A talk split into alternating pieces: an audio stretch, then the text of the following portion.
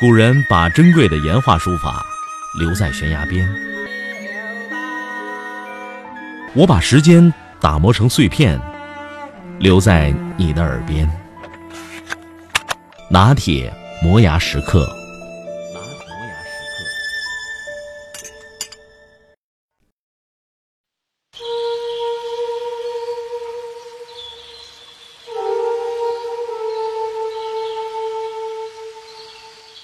你见过活着的珊瑚吗？它生活在幽深无比的海底，在海水的怀抱里，也只有在海水的怀抱里，它是柔软的，是软弱无骨的那种柔软。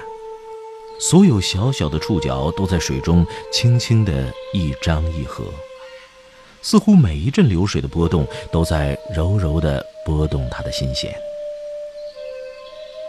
在寂寞宁静的海底，珊瑚就像是一个沐浴在爱情之中的女子。每一丝每一缕都是生命，每一分每一寸都是光彩。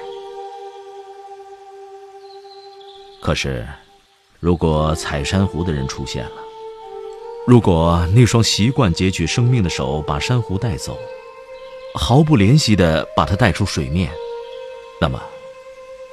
这时，珊瑚就会变得无比的坚硬，在远离大海的灿烂的阳光下，珊瑚只是一具惨白僵硬的骨骼。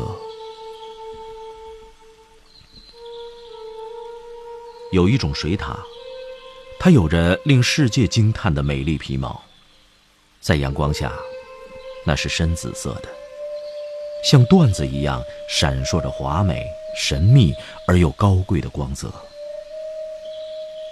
如果你在林间看到它，如果你看到它静静地栖息在水边的岩石上，你也会惊诧：造物主原来是如此的神奇，他竟然造出这样完美的有生命的宝石。可是，水獭的美丽却给他带来了灭顶之灾。总有一些人类想把它的皮毛剥下来。制成帽子，戴在某位绅士的头上；制成大衣，裹住某位淑女丰美的身躯。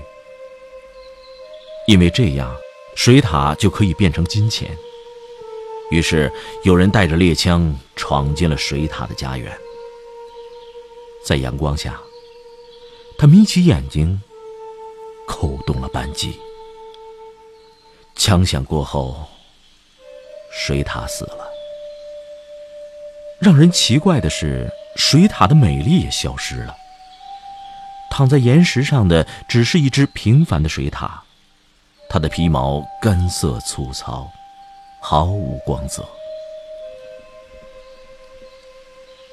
谁都知道麝香，那是名贵的药材，也是珍贵的香料。而实际上，麝香不过是雄麝肚脐下的分泌物而已。要想获得麝香，就必须捕杀雄麝。雄麝生活在密林深处，身手矫健，来去如风。如果不是一流的猎手，根本难以捕捉它的踪迹。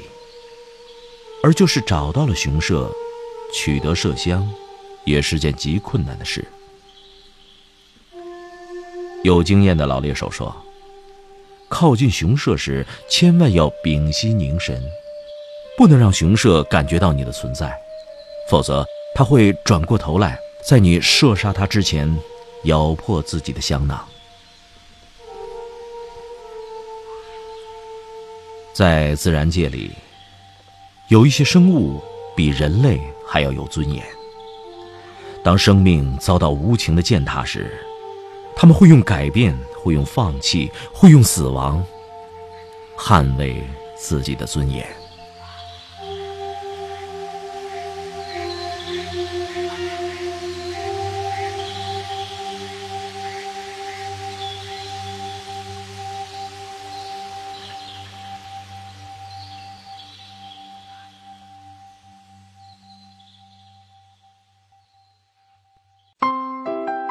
感谢收听今天的节目，我是拿铁。